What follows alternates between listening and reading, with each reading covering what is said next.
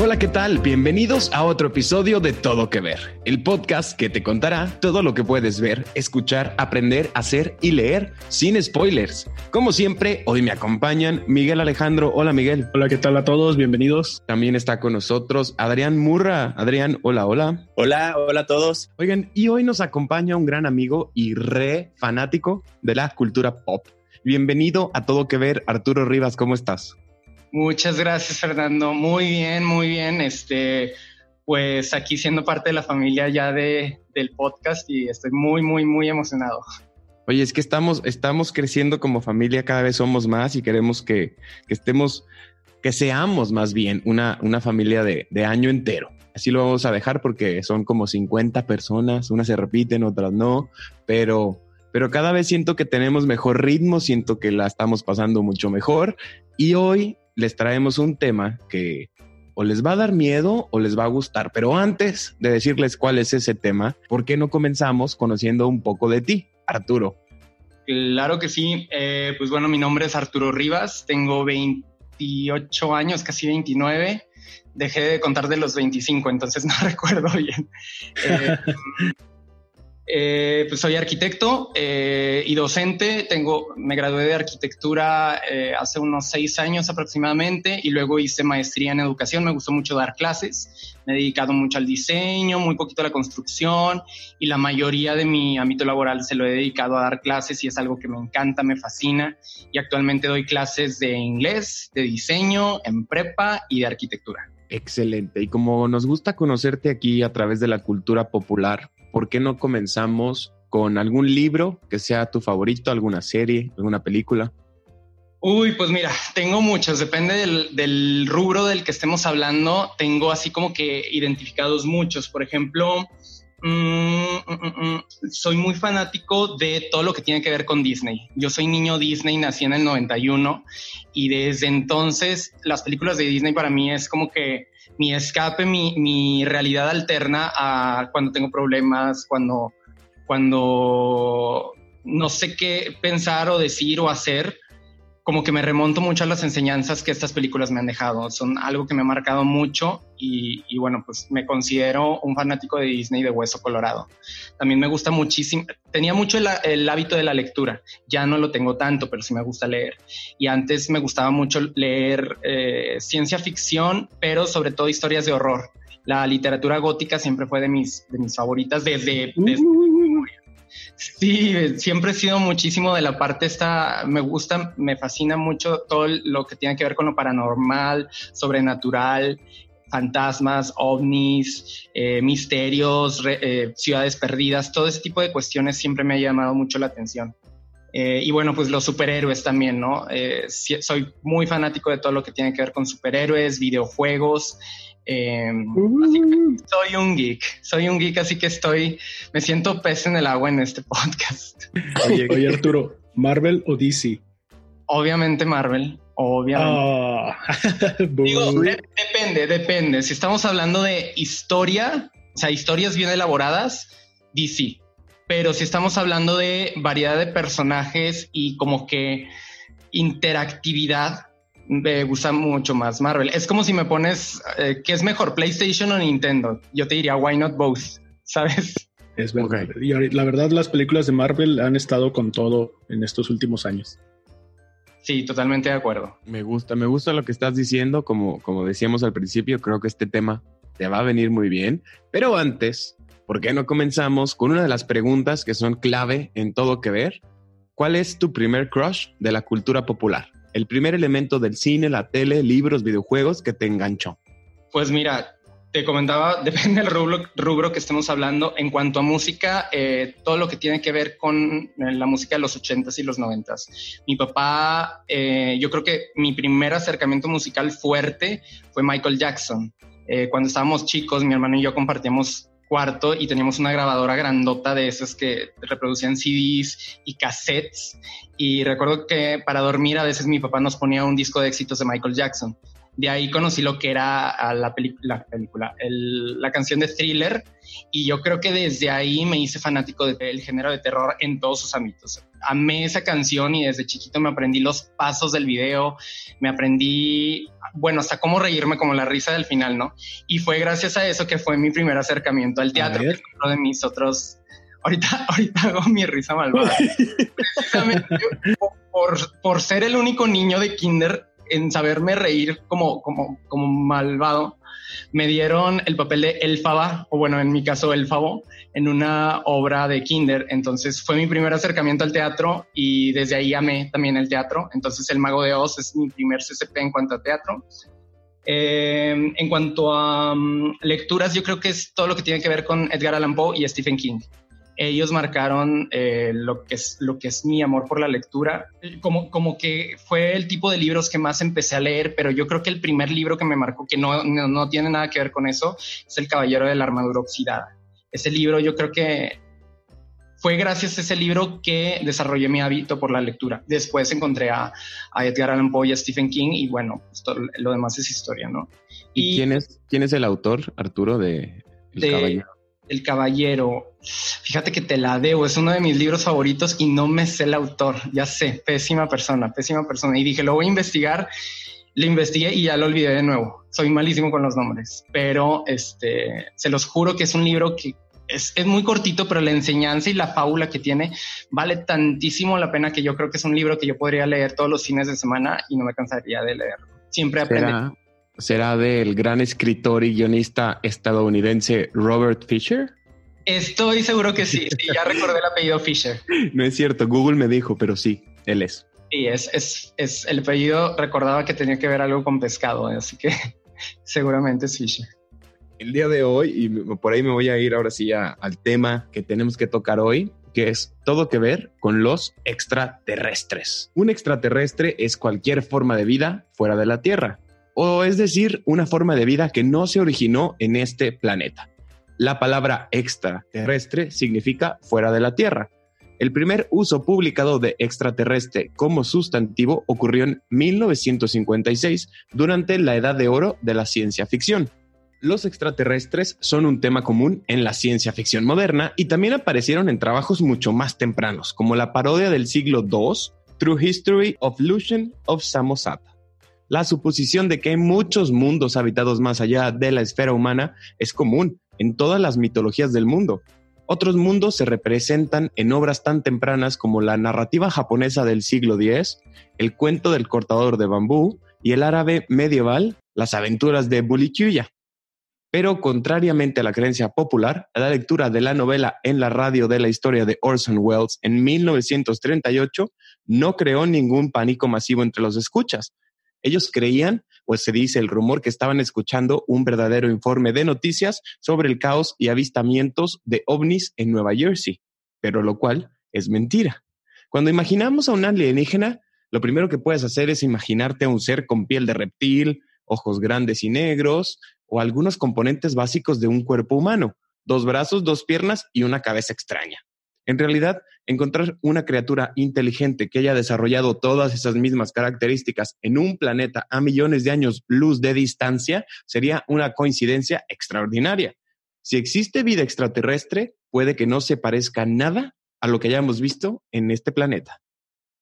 Pero cuando se trata de ciencia ficción, la precisión no siempre es el objetivo. Crear un personaje extraterrestre con el fin de que los humanos podamos relacionarnos con él para bien o para mal, debe de tener un diseño similar al nuestro, pero sin dejar de ser alienígena. Necesita funcionar como un traje que puedan usar los artistas humanos. El resultado es una versión de vida extraterrestre que parece ajena, pero no demasiado ajena al público cinematográfico.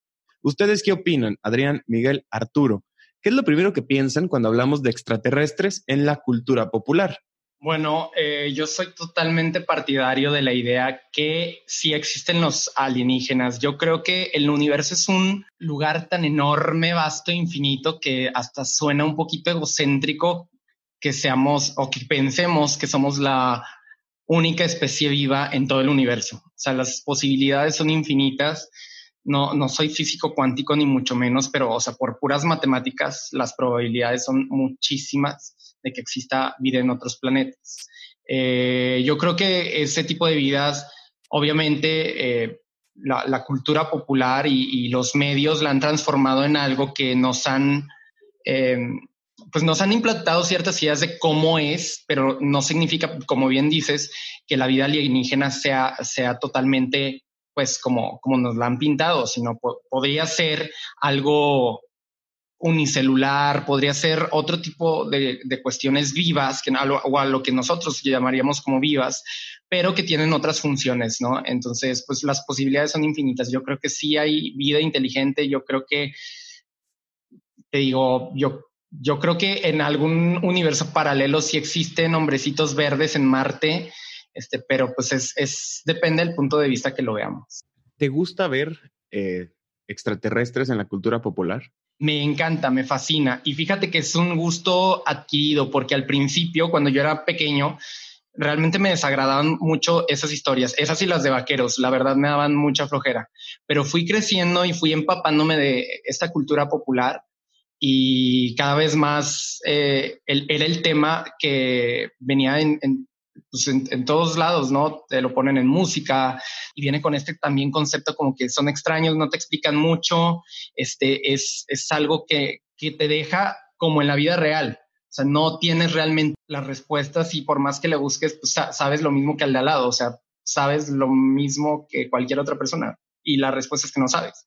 Entonces, pues yo creo que es por eso que es un elemento tan importante, porque nos ayuda a aterrizar creencias. Es como cuando las antiguas civilizaciones pensaban que había un dios del trueno. ellos lo veían como dios del trueno porque no le daban explicación. A lo mejor nosotros le damos este como explicación porque no lo conocemos y entre más conozcamos, pues más familiar va a ser para nosotros. Mentiras, el musical, la obra más exitosa de México, llega a la ciudad de Torreón con la participación especial de María León y Yair. 17 de octubre, Teatro Nazas. Venta de boletos en newticket.mx y puntos de venta autorizados.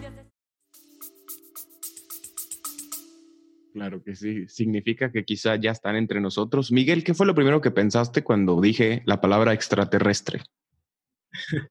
Pues yo creo que lo, primero, de lo primero que se me viene a la mente, y ahorita mencionando que mencionaba Arturo, que es de Chico Disney, eh, me acordé mucho de esta película de Lilo y Stitch. y eso me remonta a esa parte eh, que yo creo que estaría padre que respondiéramos cada uno de cómo nos imaginamos a los extraterrestres, porque tenemos por esta parte Lilo y Stitch que parecen hasta como un tanto de criaturas marinas, que está uno de los generales que es como un tiburón grandote, eh, pues Stitch, que es, bueno, él es un experimento creado por uno de los científicos, pero hay como que distintas formas, como por ejemplo recuerdo también Space Jam, que fueron de como los primeros crush de la cultura popular, que son estos hombrecitos que vienen a, conquistar a la Tierra y que absorben los poderes, bueno, las habilidades de unos jugadores y se hacen estos monstruos gigantes. Y pues también estaría interesante que la batalla por la, la humanidad fuera en una cancha de básquetbol. Y pues hay muchísimas cosas, por ejemplo, me acuerdo principalmente de Invasor Sim, no sé si tuvieron la oportunidad de verla en Nickelodeon. Sí. Buenísima, Miguel. sí, y era como que esta parte, o sea, que, que, ya estaban entre nosotros, que era muy obvio, pero no, no lo podíamos ver. Y el único que lo podía ver no lo creían, lo, lo, lo tachaban de loco. Yo creo que faltaba que tuviera su, su pedazo de aluminio en la cabeza, como en esta película que mencionamos también hace algunos capítulos, la, la que te daba miedo, Fer, ¿cómo se llama? Señales. Señales. Esa mera. Entonces me he fijado que en realidad están mucho dentro de la cultura. Ya están como que muy aceptados y eso es algo que se me hace padre. Pero tenemos también como que la otra parte, ¿no? De estos alienígenas que quizás no son tan chistosos, tan bonitos como eh, vieron la de Aniquilación por Natalie Portman buenísima, la tienen que ver. Es como también de este agente que llega y que empieza a asimilar a las personas, a asimilar a la tierra. Crean un monstruo que a mí se me ha hecho de los monstruos más padres recientes, que es este que puede imitar como los sonidos, que era como un oso, algo así. No me suena. Pues se la recomiendo. Esa está en Netflix junto con otra que se llama Invasión del Mundo, Batalla a Los Ángeles. Sale Harvey Dent. O bueno, yo, yo a él ya lo conozco como Harvey, Harvey Dent por las películas de Batman, de Nolan. Y también está muy padre, la verdad. Y pues no sé, hay un, eh, yo creo que de mis aliens favoritos, aparte del xenomorfo de las películas de Alien, sería Depredador. Creo que es una de las imágenes más padres de un extraterrestre que, que se me ha quedado grabada. creo que la caracterización que le hicieron, pues quedó como ahora sí que para la posteridad. Claro, como ciencia ficción entonces quiere decir que casi siempre te los imaginas malos o que vienen a hacer algo malo. Pues yo creo que no. Es que eh, ahí yo tengo una opinión extraña que la verdad no recuerdo si la leí o me la estoy inventando, pero decían, recuerdo que se decía, o yo decía, no sé ya, de que era una especie de teoría del tiempo, que son como que varias ondas del tiempo uh, sucediendo al mismo, al, pues sí, uh, simultáneamente. Y que cuando estas ondas chocan, podemos tener vistazos de otra época. Eh, dígase, por ejemplo, los fantasmas, que cuando chocan, por eso vemos como que los fantasmas siempre en cierta periodo de época, ¿no? Que siempre tienen estos vestidos como medio renacentistas o más antiguos, y que cuando chocan con el futuro pudiera ser que son con, nosotros, o sea, los extraterrestres o los aliens que vemos, en realidad somos nosotros en un futuro y que por eso los vemos como estos hombres muy humanoides. Pero les digo, eso ya no sé si de verdad lo vi en algún lugar o ya son fumaderas mías. no sé ustedes. Me inclino por esa teoría. Adrián, ¿tú qué te imaginaste cuando dije la palabra extraterrestre? Pues yo la verdad, o sea, cuando supe que el tema del capítulo iba a ser aliens, me di cuenta ya buscando que no creo, se me hace que no soy tan fan de, del tema de aliens. Lo primerito que me vino a la mente, igual que a Miguel, fue Lilo y Stitch. o sea, este, y este, de hecho, sé que es un tema que varios traen. Este, de mis películas, creo que mi película favorita de aliens es la de Arrival, de Denis Villeneuve, creo que se llama, el, es un director francés. Que Seguro es un alien también es canadiense francés, pero pues casi lo mismo. este, y lo que me gustó esta película es cómo, cómo trata el tema de este, o sea, de si vinieran a visitarnos, qué es lo que pasaría. Y creo que fue un punto de vista muy diferente a lo típico que ves en películas de aliens. Este, no quiero spoilear mucho la película, trata, si la sinopsis general es de una lingüista que no sé el nombre del personaje, pero la interpreta Amy Adams, que cuando llegan, creo que son 12 eh, naves extraterrestres y, se ponen en distintos puntos de la Tierra, la llaman a ella para que, se pueda comunicar con ellos. Y, y, entre los temas que toca esta película es como, o sea, como el idioma es lo más eh, importante en las relaciones, sea con entre humanos o entre especies, ¿no? Y cómo nosotros estamos acostumbrados a interpretar las cosas del punto de vista del que venimos, de la experiencia que traemos. Ella en algún punto de la película menciona que, este, que si aprendes un idioma nuevo, tu cerebro empieza a entender las cosas de manera diferente. Entonces, ella al tratar de comunicarse con los aliens, el idioma de ellos no es, no es lineal, no es una frase que empieza y termina. Creo que eran como signos circulares. Entonces ella aprende a, interpretarlos. Bueno, y ahí pasan, pasa un twist que no, no les voy a spoilear, pero como que el mensaje general de la película es, nosotros estamos acostumbrados a, si viene algo extraño, vivimos, o sea, con años de historia, de guerras, de, es una invasión. ¿Cómo aprendimos a pensar en esos términos? Y cómo si te comunicas con alguien, si aprendes este, una nueva manera de comunicarte, a lo mejor te puedes dar cuenta de que, de que tu espectro está limitado. Cuando decías, cualquier nueva forma de comunicación podría ser considerada un acto de guerra.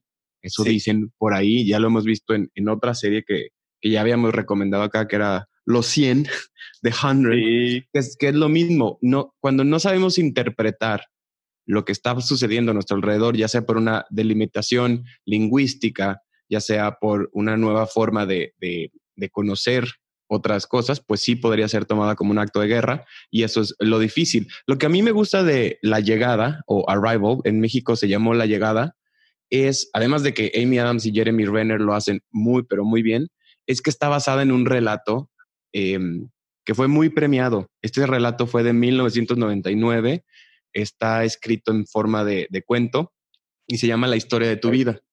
Y tiene que ver mucho también con, lo que decía Miguel de los choques del tiempo un poquito y de cómo entender ciertas maneras, pero la película funciona muy bien, está hecha espectacularmente Y el relato, si lo quieren leer, está en internet. Guiño, guiño. Pero no, no, este sí está en internet, como se debe. Y, y está muy, pero muy interesante. Me tocó leerlo hace, pero hace muy, muy poquito. Y si les gustan estas historias del universo, el libre albedrío, si es que existe, si es que no, pues les va a gustar la historia de tu vida.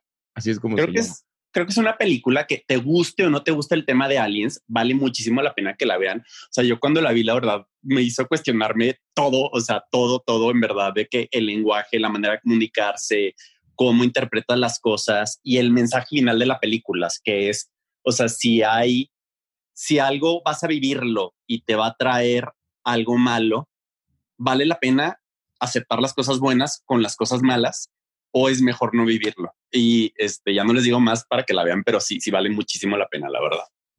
Estoy de acuerdo. Cuando yo empecé a, a pensar en extraterrestres en la cultura popular, lo primero que pensé, más que en el ser que estaba, eh, bueno, más que en el ser, empecé a pensar en las naves que me traían a estos seres a la Tierra. O sea, más que el, extraterrestre, pensé en los ovnis o objeto volador no identificado. Como que mi mente se va siempre hacia allá y cuando hablábamos de, bueno, nos parecemos o no nos parecemos, son buenos, son malos, creo que para manejar una nave que pueda llegar, ¿no? Como a otros, a otras galaxias o tan lejos, sí deben de ser muy inteligentes o deben de tener tecnología demasiado avanzada que nosotros aún no llegamos a, tener, pero quizá, como dice Miguel, en algún punto del futuro la vamos a lograr y vamos a poder empezar a hacer viajes a, a otras galaxias y vamos a descubrir que quizá pues todo depende de, los organismos y los microorganismos y bueno, una, una, solución científica como tal. Pero me gusta muchísimo hablar de extraterrestres. Uno, porque me dan mucho miedo, diría Ana Bárbara. Me gusta, pero me asusta. Y dos, porque las posibilidades siempre son infinitas, ¿no? O sea, siempre que, que no podemos decir, bueno, ¿cómo lo explico? Pues ya es alien, punto. es un reptiliano, punto. Y, y, y, tuvo poderes. Y como nos gusta mucho la magia en este podcast, también voy a voltear hacia Arturo a que me diga otro ejemplo de extraterrestres en la cultura popular.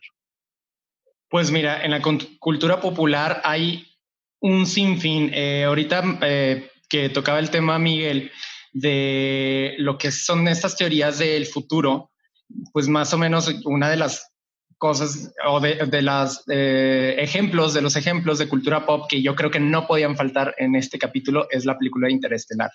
Eh, yo recuerdo que esa película salí, yo de una vez les digo, este es spoiler mío, eh, de mi persona, yo lloro todo el tiempo. Yo soy muy llorón en las películas, yo lloro con todo, con los con los comerciales de perritos, con los videos de soldados regresando a casa, yo lloro con todo. Y esa película no fue la excepción. Fue tal el choque, digo sin spoilers obviamente, pero fue tal el choque así como que el plot twist que hay y está tan bien hecha, eh, la música tiene un simbolismo, Hans Zimmer hace un papelazo, yo creo que esa película si, tuvo el éxito que tuvo fue por el ambiente que Hans Zimmer provoca con la música, aunado a toda esta parte teórica del espacio-tiempo, aunado a todo este concepto que tenemos de los alienígenas, de, las cosas que no comprendemos. Entonces yo creo que fue una capirotada excelente de elementos que si lo juntamos con todo lo que estamos viendo, cultura pop, obviamente yo como resultado una de las películas que para mi gusto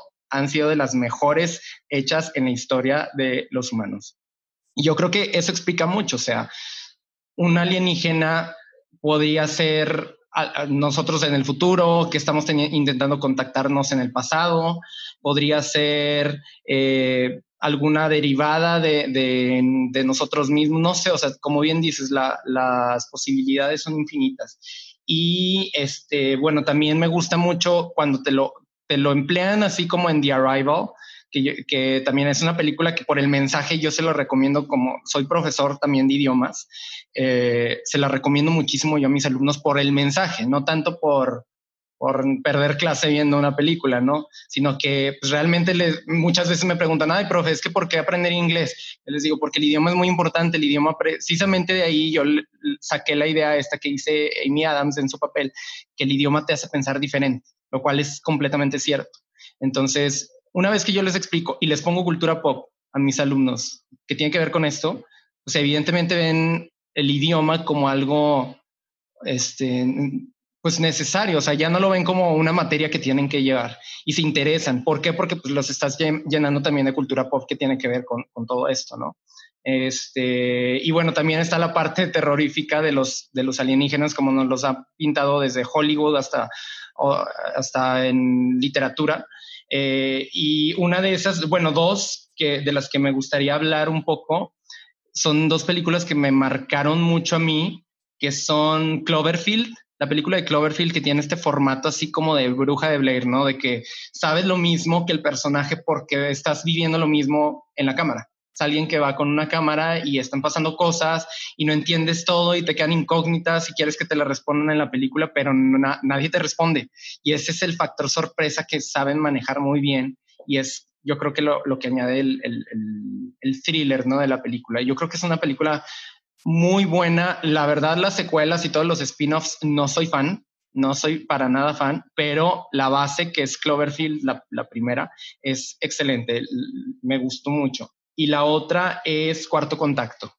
La verdad, cuarto contacto también te, maneja todas estas teorías de, de dónde venimos, ¿no? Yo la verdad, a lo mejor me van a tachar de loquito, pero yo sí creo al menos un poco en la posibilidad de que nosotros, los seres humanos, no somos de aquí, de este planeta, sino que somos una especie de espora que llegó, evolucionó y nos comportamos como un virus dentro del, del planeta Tierra. O sea, el comportamiento es muy similar. Entonces, de acuerdo a esas así como que teorías, entre comillas, eh, pues mucha gente ha tomado, ah, por ejemplo, monumentos o jeroglíficos o, marcas de civilizaciones antiguas y de repente los ligan eh, con, elementos del espacio. Entonces, eh, tiene que ver mucho con esta película de corto contacto, hashtag sin spoilers, pero tiene que ver mucho todo este tipo de teorías, ¿no? Y y el cómo como otra vez regresamos a la parte de los lenguajes, la importancia de los lenguajes, de entender y, y, es, yo creo, es un tema que podríamos redundar y, sacar nuevas teorías, pero el factor de lo desconocido finalmente es lo que lo hace interesante. Entonces, eh, yo creo que son mis, mis, aportaciones más fuertes que tengo el día de hoy en cuanto a, a alienígenas en cultura pop. Eh, ¿Tú qué piensas, Miguel?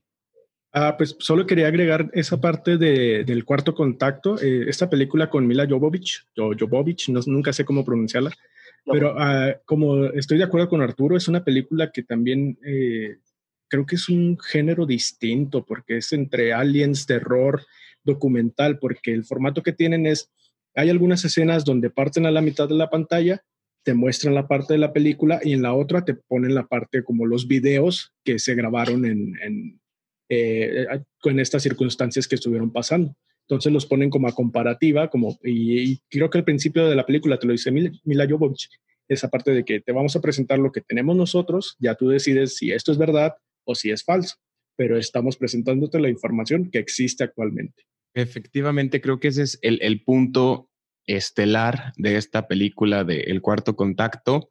Muchos dicen que, el director tuvo el descaro, por decirlo así, de decir o afirmar que los videos eran reales.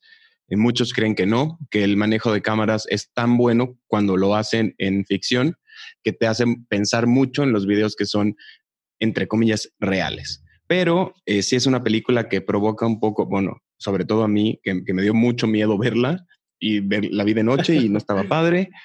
Pero, sin embargo, la película es buena. La película nunca me dejó, ni me aburrió, ni, ni, ni para nada que trata, para que sepamos de quien la quiera ver, eh, Mila Jovovich es una psicóloga que trata pacientes por medio de la hipnosis y se empieza a dar cuenta que muchos de esos pacientes tenían los mismos problemas o los mismos sueños o problemas para dormir y todos comenzaban con un búho. Ahí lo voy a dejar porque la verdad que la película es muy interesante. Si te quieres asustar o si no te asustas tan fácil, pues lo puedes hacer. ¿Por qué no para seguir hablando de estos temas medio espeluznantes, diría yo? ¿Por qué no vamos a ver lo que está pasando en el mundo con los trending topics en un minuto? Trending Topics. Black Mirror, el creador de la serie Charlie Brooker, dijo en entrevista con Radio Times que no está trabajando en la sexta temporada del programa. porque ya estamos inmersos en una distopia como las que se han presentado en la serie. Netflix, a partir de junio, la compañía aumentará sus precios en México para incorporar el 16% de IVA que el Congreso aprobó para las plataformas digitales a finales del año pasado. Escucha el nuevo disco de Kelani, It Was Good Until It Wasn't, que tiene una colaboración con el mismísimo James Blake. El Imperio contraataca, El Resplandor y Fame cumplen 40 años este mes. Avatar 2, la esperada secuela de James Cameron, retomará su producción en Nueva Zelanda esta semana. Y estamos de regreso en Todo que Ver. Estamos hablando de todo que ver con los extraterrestres. Independientemente de los objetos que los griegos pudieran ver en el cielo, ellos construyeron historias sobre ellos. Comienzan con dioses, Helios, el dios del sol, y su hermana Selene, diosa de la luna, que atraviesan el cielo con sus carros. Una de las esculturas más famosas del friso del Partenón, que una vez decoró la Acrópolis de Atenas. Todos los seres alienígenas que han aparecido a lo largo de la historia del cine han venido en distintas formas, tamaños y colores, incluso algunos con su propia raza y lenguaje característico. Muchos de estos grandes humanoides o monstruos han pasado a ser grandes íconos en la cultura popular y gracias a eso aún podemos verlos en cada rincón de la Tierra ya sean grises, reptilianos, draconianos, o estas son algunas de las razas más conocidas de extraterrestres en la cultura popular. Las recreaciones en la pantalla grande o en la literatura de los extraterrestres son de las más variadas, aunque algunas perduren más en el inconsciente colectivo. Sin embargo, de acuerdo a un nuevo estudio realizado por científicos de la Universidad de Oxford, los alienígenas podrían ser más similares a los humanos de lo que se creía una tarea fundamental para los astrobiólogos, los que estudian la vida en el cosmos, es pensar cómo sería la vida extraterrestre. Pero hacer predicciones sobre alienígenas, eso es muy difícil. ¿Ustedes qué opinan? Bueno, la verdad, tengo distintas opiniones acerca de esto, pero quiero platicar un par de anécdotas que ilustran porque una de las razones por las que soy muy creyente de, todo esto es porque he visto, he tenido eh, de, algún tipo un acercamiento con estos seres, ¿no? Uno de ellos, bueno, una de esas anécdotas no es mía, es de mi mamá. Ella, nosotros tenemos toda la vida viviendo aquí, ¿no? Y en mi casa, que es su casa, acá en, en Torreón, Coahuila ella comenta, me, recuerdo que en una, en una plática familiar ella estaba comentando que un día ella estaba en el patio, y estábamos hablando de, este tema de los alienígenas, ¿no? Estaba ella en el patio, era de noche y ella estaba descolgando, descendiendo la ropa. Había lavado ropa, dio la noche y pues ya estaba eh, descendiendo todo.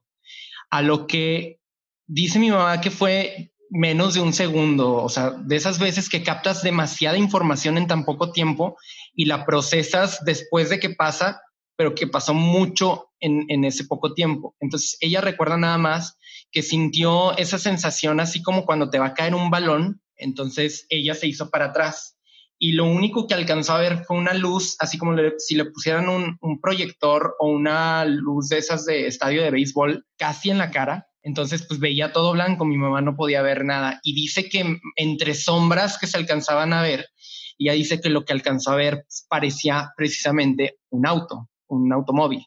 Entonces, ella dice que no sabe qué fue lo que vio, nada más dice que era grande, que hacía como que sonido de, un carro y que estaba o sea, que, llegó, pues, mi patio no, no da a la calle, o sea, simple y sencillamente es la casa y tiene bardas que colindan con otras casas. Entonces, pues no había forma de que un carro se asomara ahí, ¿no? Y, más por el tipo de luz. Entonces dice ella que lo vio tan rápido y así como llegó, se fue. Entonces otra vez todo en oscuridad, otra vez todo todo calmado y pues dicen obviamente que, se, que casi se desmayó, que es muy impresionable mi mamá para ese tipo de cosas, entonces que se apanicó mucho y que entró y que no podía creer lo que acababa de ver. Esa es una de las, de las que eh, ella contó. Y otra que es así, me tocó ver a mí, es que de regreso eh, de Monterrey, mi familia es, la familia de mi mamá es de Monterrey y vamos mucho a visitarlos. Em, de regreso a Monterrey, antes cuando estábamos pequeños, mi papá prefería manejar de noche, entonces veníamos, no sé, 12 de la noche en carretera, veníamos a la altura de la cuchilla. Para los que no sepan, es entrando de Saltillo a, Torreón, más o menos en ese trayecto, pero casi entrando a Torreón. Y estábamos en una curva, este, pues o sea, yo creo que todo lagunero ubica bien esa curva que tienes que rodear una montañita. Entonces estábamos en esa curvita y pues todos venían dormidos. Eh, obviamente mi papá iba manejando, mi mamá de copiloto, pues iba nada más como que distrayendo a mi papá o platicando con él. Mi hermano menor venía dormido y yo por alguna razón me levanté y sentí la necesidad de voltear para atrás por, por el carro. Entonces, a lo, cuando yo volteo, volví a sentir esa, esa, mm, esa sensación, valga la redundancia que les expliqué con, con, la otra anécdota, como si me fuera a caer una bola de, de béisbol en la cara. Entonces mi reacción fue obviamente pues asustarme y me acuerdo clarísimo, te podría pintar un cuadro de lo que vi. En el cielo, pues realmente no había tantas luces, entonces alcanzaba a distinguir muy bien las cosas, pero en el cielo una bola de fuego verde. Te hablo, una bola de fuego verde parecía que me habían aventado una bada quedabra. Así es, esas tonalidades, ese, es, esa luz, o sea, se veía clarísimo la estela de fuego verde que venía a mí y venía desde muy lejos y se dirigía directo a mí, a mi cara entonces fue tan rápido el, movimiento y fue tan rápido todo lo que pasó que yo grité y me hice para atrás. Evidentemente asusté a mi papá que iba manejando en carretera y obvio me dieron la regañiza de mi vida. Y yo la verdad empecé a ignorarlos a todos. Desperté a mi hermano y me dijeron, me preguntaron por qué había gritado. Y yo estaba esperando una explosión, yo estaba eh, esperando un, un sonido fuerte. Todo fue en mute ningún sonido, ninguna explosión, ninguna luz, algo que dijera, o sea, fue algo instantáneo. Pero yo recuerdo, no estaba soñando, no estaba loco, yo sé lo que vi. Y fue una bola de fuego verde que se acercaba a mí a una velocidad muy, muy, muy rápida. O te hablo como cuando ves un relámpago. Entonces, tiempo después, yo, yo soy de las personas que, tienen, que se obsesionan con una idea y no la sueltan. Entonces, yo, y ustedes que me conocen, yo creo que pueden secundar la emoción. Confirmo. Confirmo. Entonces, yo estaba muy, muy, muy obsesionado con esta idea y uno de mis días, procrastinando seguramente, estaba investigando en uno de mis pasatiempos favoritos era saltar de liga en liga en Wikipedia. Empezaba este, no sé, investigando algo para una tarea de biología y terminaba de que los 10 asesinos más prolíficos del mundo, ese tipo de cuestiones. Y un día llegué precisamente con el tema de los aliens y que voy dando con avistamientos de bolas de fuego al sur de Estados Unidos. No saben, casi lloré de la emoción de que esto es cierto, no lo imaginé. Es un fenómeno, fenómeno perdón, que existe y que está registrado y que donde más se ha avistado es eh, al sur de Estados Unidos, en Texas, en, en, California, pero, pero todo así como colindando con México. Entonces, pues nosotros estamos relativamente cerca de la frontera. Eh, yo, yo esperaría que sea una zona muy, muy cercana a este tipo de fenómenos. E inclusive en Wikipedia, te hablo de esto que lo vi en Wikipedia y en otras páginas. No, no que Wikipedia sea una, fuente confiable, pero lo vi ahí. O sea, ya estaba ese tema y la gente hablaba de eso. Entonces, pues realmente fue algo que yo le digo, no, no, no es algo que yo me haya inventado, o sea, lo encontré y fue como dos años después de que me había pasado eso.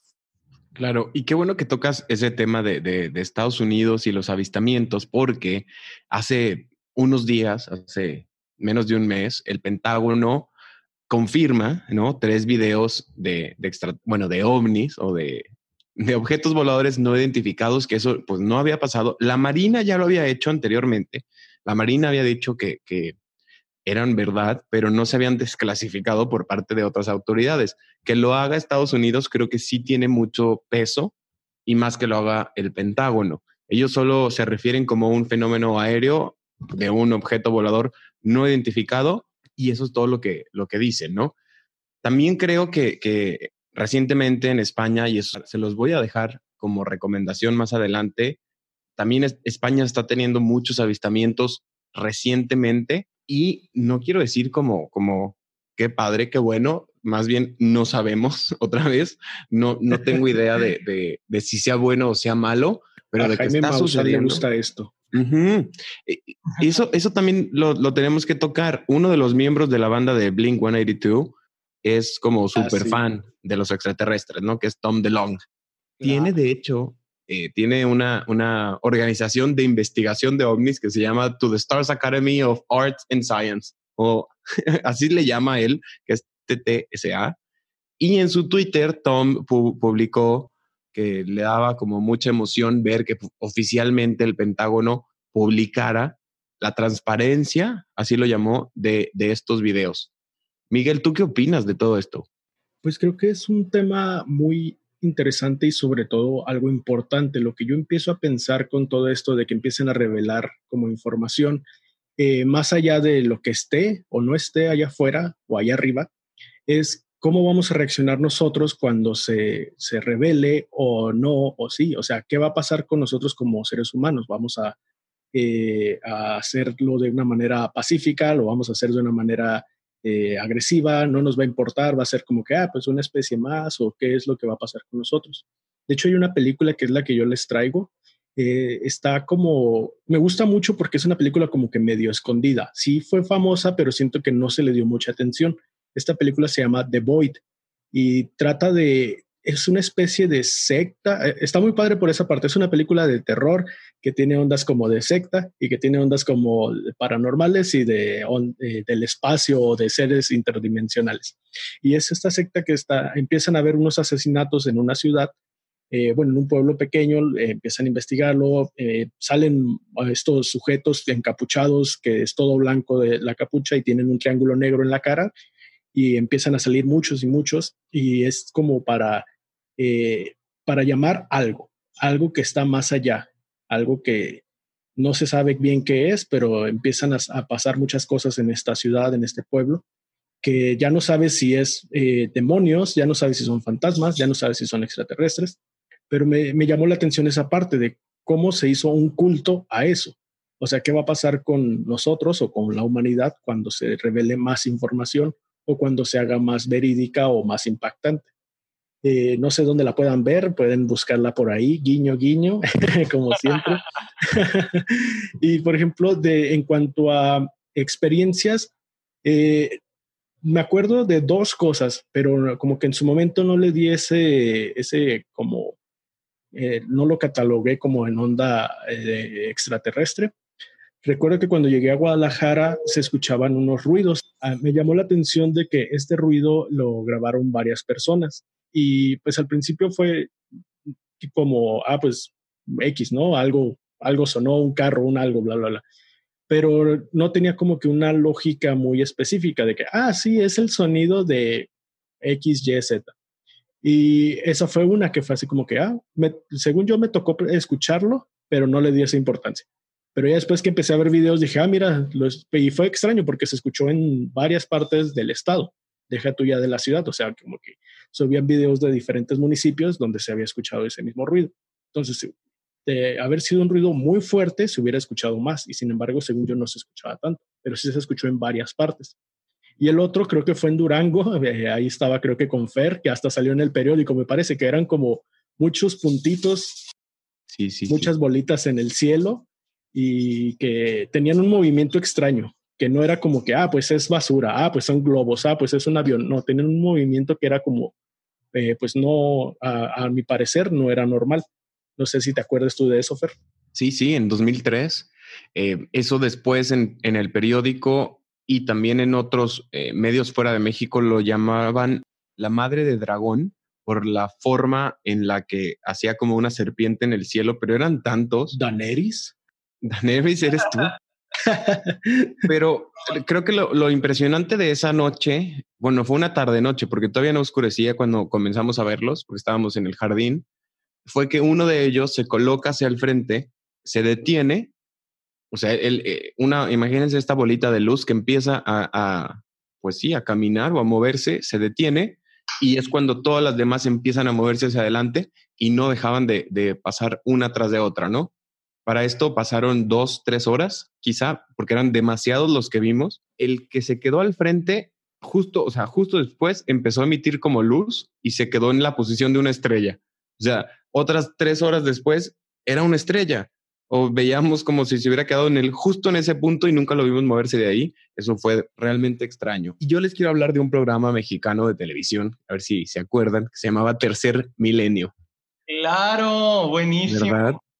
Es que aquí, aquí entra el, era bueno, era malo, era, a mí me daba miedo, pero lo veía todo el tiempo. Este programa comienza en 2005 y fue eh, conducido por Jaime Maussan, o bueno, él es el, también Maussan Producciones era quien, quien llevaba este programa, tocaban temas muy distintos. De repente también era como, a ver si se acuerdan, ¿por qué los volcanes tienen eh, movimiento ovni? O sea, o por qué casi siempre los, estos objetos visitan los volcanes y el Popocatépetl ha tenido como millones de avistamientos ovnis y hay videos donde la, la navecita baja, se mete al volcán, días después sale, que eso también me parece como muy sorprendente, pero digo, nunca sabemos, ¿no? Ya cuando tenemos acceso a un celular, siempre podrías decir, bueno, es más fácil eh, grabarlos y tenerlos, pero como también al mismo tiempo tenemos mucho más acceso a la tecnología, creo que es mucho más fácil hacer videos de evidencias que sean falsas. Entonces ahí entra la pregunta, ¿son reales? ¿No lo son? El Pentágono dice que tres sí son reales, pero hemos visto yo creo que millones de ellos. No lo sé, también en, experiencia propia, Jaime Maussan una vez viene a Torreón y yo, mi cuñado me invita a, ir y también salí como, como súper emocionado de verlo, pero también con mucho miedo. Entonces, ya no sé, Adrián, por ahí en, en cultura mexicana, experiencias o, más hacia los libros, quizá, o más hacia las películas, ¿por dónde te irías tú? Híjole, en cultura mexicana, la verdad, no, no, no, no tengo ningún ejemplo. Este, mi opinión al respecto del de, tema en general de los aliens es de que, pues, como ya lo dijo, creo que Arturo, obviamente debe de haber vida más allá, o sea, el universo es tan grande que creo que es un tema muy egocéntrico pensar que somos los únicos, o sea, la única vida inteligente en todo el universo. Y este, y también a mí me hace cuestionarme un poco el, y quiero saber su opinión de, de los tres al respecto, de este, o sea, ¿cuál, es, cuál creen ustedes que sea la, la intención de si es que la hay, que yo en mi opinión personal creo que sí la hay, si hay vida inteligente en otros planetas, a qué vendrían, porque siempre nos vamos a la paranoia de decir, vienen a atacarnos, qué miedo. Yo creo que la verdad ya pasaron, vieron que ya hicimos aquí todo un despapalle, que ya arruinamos el mundo y ya, se fueron, dijeron, no, aquí no, son un caso perdido. o sea, porque siempre nos vamos al miedo de decir, nos vienen a atacar, o sea, ¿qué nos hace tan especiales? ¿O qué creen ustedes? ¿O qué les causa? ¿O por qué es el primer lugar común al que nos vamos? Los aliens yo creo que son como esos, esa, esa personita que invitan a una fiesta, llega, se estaciona y dice, mm, no, está muy fea la fiesta. no, gracias. No, gracias. No, fíjate. A la vuelta, joven. Se ve zona peligrosa, mejor dale. Ponle los seguros a la nave y vámonos. Se temen mucho y dicen que ellos solitos hagan su desastre. Este, no, yo creo que, yo creo que pues aquí aplica mucho lo que es la empatía de alguna forma, pero pues es que como seres humanos es, es, a lo que podemos ir, ¿no? O sea, no podemos pensar como algo que no conocemos. Entonces, yo creo que siendo como quien dice, entre comillas, empático con, con un alien, eh, yo creo que si yo visitara algún otro planeta, yo, yo personalmente, si de repente yo, Arturo, hiciera mi raza de alienígenas y visitar otros planetas, yo creo que sería para buscar respuestas, no tanto para atacar, no tanto para colonizar, sino para buscar respuestas, ver si ese planeta es habitable, ver si me puedo extender. Juntándolo un poquito con cultura pop, no sé si hayan tenido la oportunidad o conozcan el juego de StarCraft. Sí, lo conozco, nunca lo jugué. Bueno, eh, a mí me gusta mucho ese juego, no nada más por la hermosa dinámica y las gráficas y todo lo que conlleva, sino porque una de las razas, son dos razas de extraterrestres y una de humanos, o bueno, terranos, porque no, no nacieron en la Tierra, sino en colonias espaciales. Entonces, algo, uno de los, de los, una de las razas de alienígenas, que son los Zerg, son estos así como muy animales, muy, muy instintivos, mientras los otros son como que, como nos imaginamos a los alienígenas, alienígenas, ¿no? Psíquicos con, con estas eh, em, habilidades que ni siquiera ya tienen boca, se, se, comunican por medio del pensamiento, o sea, muy avanzadas, eh, energía, eh, todo dorado, ¿no? E, es, así como algo sacado de Star Wars, mientras que los otros son como, se parecen mucho a Alien de Alien contra Depredador, o son más animalísticos. Y lo que pasa ahí y lo que me gusta mucho de, la, raza de, digamos que los aliens violentos, es que tienen este concepto de que ellos no, no se consideran malos. O sea, ellos lo que quieren hacer es alcanzar la perfección. Entonces van eh, como un virus entre planeta y planeta, consumiendo todo lo que hay y asimilando todo lo bueno. Así como alien, ya ven que cuando un alien, no sé, eh, el facehugger agarra un gato, absorbe cosas de gato, o sea, es un alienígena, pero con, con, con así como traits de gato o características, pues, igual con los humanos. Bueno, esto es algo similar. Estos aliens lo que hacen es que van asimilando eh, a todas, las, todas las especies que van tomando, entre ellas los humanos, y de ahí viene el conflicto. Entonces los, están consumiendo para sacar todo lo bueno de, de, esa raza y eh, adaptarlo a su ADN. Entonces, ¿qué es lo que hacen realmente ellos? Pues es una búsqueda de supervivencia. Y yo creo que si nos ponemos en perspectiva, pues yo creo que como seres humanos o como, como individuos, eso es lo que queremos, sobrevivir. Y entonces, pues ahí entra así como que el conflicto moral de que, pues, oye, pues vas a vivir a costa mía, pues no lo voy a dejar. Pero pues ellos dicen, pues es que es tu vida o la mía, ¿sabes? Entonces a lo mejor puede entrar ahí un, un conflicto así como de interés, pero yo creo que al final del día, pues no creo que los alienígenas sean malos de, oh, somos una raza que queremos exterminar a la Tierra porque nos molestan que estén ahí. O sea, no creo que sea tanto así. Yo creo que es más que tiene que ver con su agenda de, supervivencia. Sí, igual eh, yo pienso respondiendo a la pregunta de Adrián, pues que es como esta parte de igual de exploración, ¿no? Porque también nos ponemos como en, el punto de que son seres súper avanzados, cuando en realidad pueden ser eh, similares a nosotros, pero con mayor tecnología. Ahí tenemos el ejemplo de Alf. Alf está en la Tierra y no es como que el ser más temible o, o avanzado que puede existir. Y sin embargo es como que un extraterrestre y que no tiene como intenciones malignas, simplemente pues iba pasando y se estrelló su nave y aquí, es, aquí lo tenemos, ¿no? De la misma manera E.T está buscando venir a casa.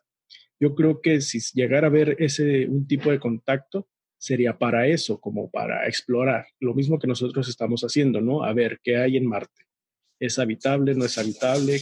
Como la onda más de investigación, quiero creer. Y yo me pongo a pensar también como en esta, eh, recuerdo en, esto de History Channel, que hablaban de, de los primeros avistamientos que estaban no sé qué tan real sea, pero que estaban como documentados y hablaban de Alejandro Magno, que en un diario de él, me parece, del de batalla, que lo tiene documentado, que unos escudos voladores, él los describía como unos escudos, aparecieron en el cielo y creo que se metieron en el mar o algo por el, estilo. Entonces eso me llamó mucho la atención. Creo que sería muy padre que eh, eh, poder leer ese diario para ver qué tan verídico es esta parte. Para mí, los, los extraterrestres vienen a la Tierra por dos razones. Una, para traernos tecnología nueva, poco a poco, que ahorita les explico por qué pienso eso, pero si el 5G es alienígena, bueno, ya está a punto de llegar y tendrá que ver con todos los avistamientos de, del 2020 en medio de la pandemia. Pero a mí lo que me gusta es la hipótesis del zoológico. Así le llaman a esta como teoría, que podría ser como una posible respuesta de que los aliens o los extraterrestres, generalmente ya sabemos que están ahí o estamos empezando a conocer, pero tienen o ellos evitan el contacto con humanos, e, interactuar con nosotros o revelar su existencia para evitar influir en el desarrollo de cada uno, ¿no? Y cuando empiezan, por ejemplo, lo, lo llaman hipótesis del zoológico porque cuando han observado o hemos observado animales en un zoológico en su hábitat disque natural, empiezan como a darles herramientas para ver qué hacen con ellas, empiezan a, como a tener, teorías derivadas de estas herramientas que les dan a, a, los animales. No lo sé, no lo sé, no, no, no tengo idea, pero eh, también creo que es muy importante recordar que ciencia ficción y realidad, pues muchas veces puede ser solamente un pensamiento nuestro y toda esta teoría de los aliens es un 1% de todo que ver con los extraterrestres. No lo sé. Quisiera escuchar también en, nuestras redes sociales qué es lo que opinan ustedes. ¿Existen o no? ¿Son buenos o son malos? Mientras nos escriben en Instagram o en Twitter o en Facebook, ¿por qué no mejor conocemos un poco de la nota curiosa?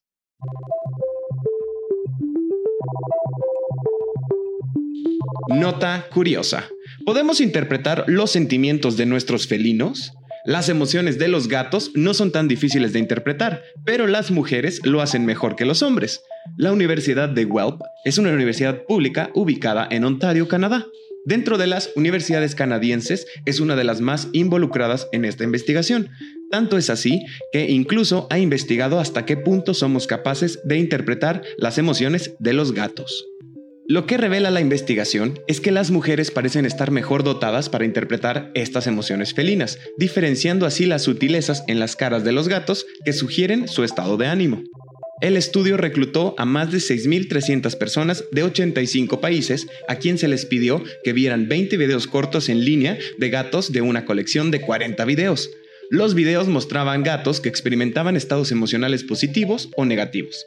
Cada video estaba enfocado en la cara del gato, sus ojos, hocico y boca. Se les pidió a los participantes que juzgaran si cada gato estaba en un estado positivo, negativo o neutral. Este estudio es el primero en analizar la evaluación de una gama más amplia de estados emocionales negativos en los animales, según explica Linio, del Centro Campbell para el Estudio del Bienestar Animal de la Universidad de Guelph. La capacidad de leer las expresiones faciales de los animales es fundamental para la evaluación de su bienestar. Nuestro hallazgo de que algunas personas son sobresalientes en la lectura de estas pistas sugiere que es una habilidad para que se pueda entrenar a más personas. Las personas tenían más probabilidad de adivinar el estado de ánimo de los gatos si eran mujeres que hombres, y más probabilidad de ser veterinarios o técnicos veterinarios. Sorprendentemente, ser un amante de los gatos no influyó. Y como en cada episodio, antes de finalizar, cerraremos nuestra plática con algunas recomendaciones de lo que estamos viendo, haciendo, leyendo o escuchando. ¿Por qué no comenzamos contigo, Adrián? ¿Qué es lo que nos vas a recomendar? Bueno, yo hoy les quiero recomendar una serie de Netflix que se llama Never Have I Ever, o no sé si sea la traducción que están usando en español, pero yo, nunca, nunca, o alguien que me pueda ayudar. Yo, nunca, nada más. Never Have I Ever. Sí, es una serie, está escrita por Mindy Kaling, que salió y escribió varios capítulos de The Office, The Mindy Project y Champions, que también está en Netflix. Este es una serie, la otra vez hablábamos un poco de que últimamente todas las series tienen que tener un twist, o sea, son o con aliens, ad hoc al capítulo de hoy, o con vampiros, o con... Es una serie muy normal, muy de una chava que es india, que vive en los Estados Unidos y de sus como sus aventuras con sus amigas, con este, con en high school y así. O sea, es una serie muy normal de, de adolescentes, pero lo que me gustó es cómo este, sí le meten un poco de inclusión, el tema de, de, de la cultura india, pero como es una serie como la antigüita, tipo este, Gilmore Girls, tipo esas series de las que hablábamos donde no necesariamente tenía que haber un twist, son historias de personajes, de gente conectando y este y la verdad es que me gustó mucho. Está muy ligerita, son creo que 10 capítulos de media hora o 20 minutos, este y se la recomiendo mucho. Se llama Never Have I Ever y está en Netflix. Excelente recomendación. Miguel. Bueno, yo les quiero recomendar igualmente en Netflix está una serie que se llama Final Space, es de animación y si les gusta Ricky Morty y Futurama, pues esta serie es como una mezcla de estas dos. Y la verdad tiene, eh, eh, tiene un gancho muy padre. Al inicio de cada capítulo te muestran al personaje principal eh, flotando en el espacio y se le está acabando el oxígeno. Pero tienes que llegar a, o sea, tienes que seguir viendo la, la serie para llegar a ese punto. Sí, la vi, es buenísima, es buenísima. Ahorita hay dos temporadas y se las recomiendo muchísimo. Yo creo que la verdad es una serie muy buena. Tiene como que estos tintes cómicos medio tontos, pero la verdad trae un mensaje súper padre que te deja, a mí me dejó reflexionando mucho, muchas cosas como tanto de la vida, como de las personas, como de, ahora sí que el espacio, todo lo que puede ser. Tiene una onda como muy filosófica de, motivos creacionistas, de, de, bueno, no creacionistas, como de, la creación, de dónde salimos, de dónde venimos y hacia dónde vamos. Entonces se las recomiendo bastante, Final Space en Netflix. Muchísimas gracias, Miguel. Arturo, ¿qué nos vas a recomendar hoy? Bueno, yo traigo varias recomendaciones, traigo una de libro, traigo una de música, pero si es un libro, es uno de mis favoritos que recomiendo mucho, mucho, mucho. Está largo y está extenso, pero la verdad vale mucho la pena. Es Los Pilares de la Tierra de Ken Follett. Eh, es un libro, si leyeron la catedral, la verdad no he leído la catedral, pero he escuchado así como que resúmenes y es algo parecido. No sé cuál vino primero, la verdad, eh, pero es, digamos que varias generaciones de una familia y todo eh, va girando en construcción a una catedral. me parece que es gótica la catedral, o, es, bueno, es en, es en un pueblo ficticio, pero o sea, pues, toma muchos eh, elementos del medioevo y del estilo gótico. Entonces, eh, la verdad es un libro increíble. Los personajes están muy bien desarrollados. El, léxico que manejan, a, lo mejor si no saben tanto de argot de construcción, pues ahí sí es investigar poquito, pero la verdad te lo describe de una forma que puedes visualizar la catedral que están haciendo, ¿no? Es, es, es muy bueno. En cuanto a música, les quiero recomendar una, una artista que yo creo que es muy underrated eh, aquí en, en, en, México, sobre todo, y que las personas que me conocen saben que yo nunca, no hay día que no la escuche, pero es Sara Bareilles. Ella es una escritora muy, muy, muy, muy, muy buena. Ella es, ella es de mis, eh, mi triada de música son Amy Lee de Evanescence, Florence Welch de Florence and the Machine y Sara Bareilles. Ellas tres conforman para mí el triángulo de mejor música que he escuchado en toda mi vida. Y Sara Bareilles precisamente, este, de repente tiene una que otra canción en uno de sus discos, no recuerdo cuál, creo que es el de The Blessed and Rest, que se llama Satellite Call y todo, y todo el, el, disco tiene otra que se llama Casiopía, este, toca de repente así como que sintetizadores y cosas así del espacio que tienen como que esta aura, perdón, astral. Y la verdad escribe muy bonito esta mujer, muy, muy bonito. Entonces, yo recomiendo mucho su música porque es música hasta filosófica, de repente le mete este, así como figuras literarias muy medio avanzadas, pero que, que si las captas, la verdad, o sea, es, te llega al corazón, la verdad, y canta increíble. Me encanta el eh, video de Gonna Get Over You, donde está en el supermercado. está muy padre. Búsquenlo también, es muy divertido. Buenísimo, Gonna Get Over You. Y si un día están en una ruptura amorosa y quieren sentirse felices, esa canción los va a alegrar. Claro que tienen sus canciones muy sad, pero esa es, digamos, una de los felices. Y, hablando de, de Sara, eh, ahora que tiene una de las eh, puestas escénicas más eh, que tiene más audiencia en el momento que fue Waitress.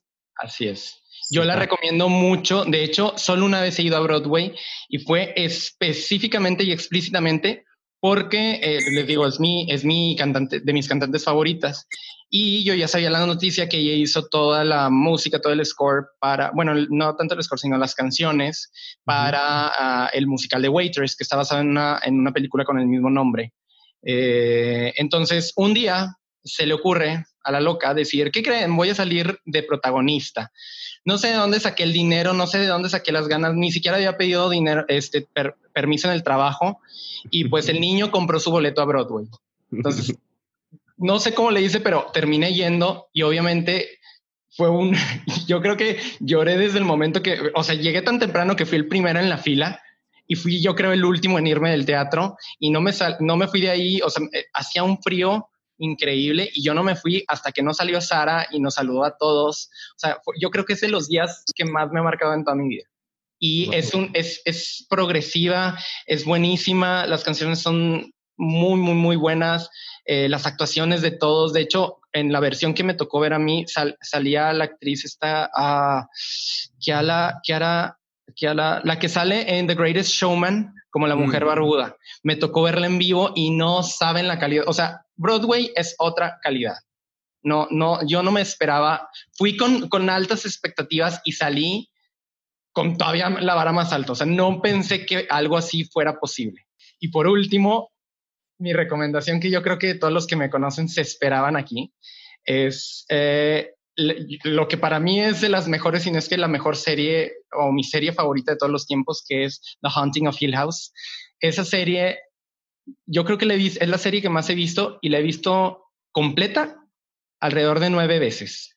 Y esa serie me gusta muchísimo porque tiene tantos simbolismos psicológicos explora y desarrolla los personajes en una cuestión de 10 capítulos, te enamoras de los personajes de una forma, o sea, los conoces tan íntimamente que, nunca antes una serie me había acercado tan rápido y me había enganchado tan rápido con, con, una historia, con unos personajes. Tiene un hashtag un poco que ver con, con algunos de los temas que tocamos aquí. Este, es, se va más por el lado paranormal, fantasmas y estas cuestiones, pero también de repente toca pues cuestiones de mm, física y metafísica que bueno, no les spoileo, pero la verdad es que es de las series que más me ha marcado y hasta la fecha, pues, yo, yo no puedo esperar a que salga la segunda parte, que va a ser una serie antológica eh, que se va a llamar The Hunting of Bly Manor. Eh, va a tener así como el formato de American Horror Story, que utiliza algunos de los actores de la primera temporada, pero que van a salir haciendo otros papeles. Eh, y pues yo la verdad estoy súper ansioso que ya salga esa, esa, eh, esa temporada. Es, eh, también quiero hacer como que hincapié de que The Haunting of Hill House está basada en, libros, está basada en cuentos eh, góticos. Entonces la primera está basada en una que así se llama The Haunting of Hill House en un libro, pero pues tiene sus cambios obviamente, no es una adaptación de este genio que es Mike Flanagan, el director, y la verdad, él, si ven toda la obra de Mike Flanagan, que lo que haya hecho él se lo recomiendo, pero van a ver que utiliza mucho a los mismos actores. Su esposa Kate Siegel, que sale en Hush, en Oculus, sale en The Hunting of Hill House, sale, ¿dónde más sale Kate Siegel? Que yo recuerde. Bueno, son las que puedo recordar en este momento. Eh, también sale, em, sale el chico digo, cuando, cuando la hice esa película era un niño y ahorita ya es adulto, pero el niño que, que interpreta al, niño de E.T., el, el, actor crece obviamente y él también sale en The Hunting of Hill House, sale en, en el no, el juego de Gerald no, pero también actores del juego de Gerald salen en The Hunting of Hill House. Entonces es, es como eh, un sprinkle de todos estos actores y de referencias, entonces está muy, muy, muy padre cómo lo maneja. The Hunting of Hill House, 10 episodios, los mejores que van a ver en toda su vida. Excelentes recomendaciones y muchísimas gracias por, por estar aquí, Arturo. Lo que yo les voy a recomendar tiene todo que ver con los extraterrestres y es una cuenta de Instagram. Él es un cantante español, lo pueden seguir como arroba flowz. Él ha estado subiendo desde hace algunas semanas avistamientos ovnis, tanto de él, él empezó con esto como ufólogo o como ufólogo fan y las personas reales comenzaron a enviarle videos de lo que estaba sucediendo alrededor de España e incluso de otros países. Si quieren ver un poco de estos videos, que tiene muchos, lo pueden seguir como arroba flowz. Lo vamos a dejar también en nuestras redes sociales. Y hablando de esto, muchísimas gracias Arturo, Miguel, Adrián. ¿Por qué no comenzamos contigo, Arturo, que nos digas cómo te podemos encontrar en redes sociales? Bueno, en redes sociales está un poquito complicado mi nombre, pero es lo mismo para todos en Twitter, que acabo de reabrir mi Twitter.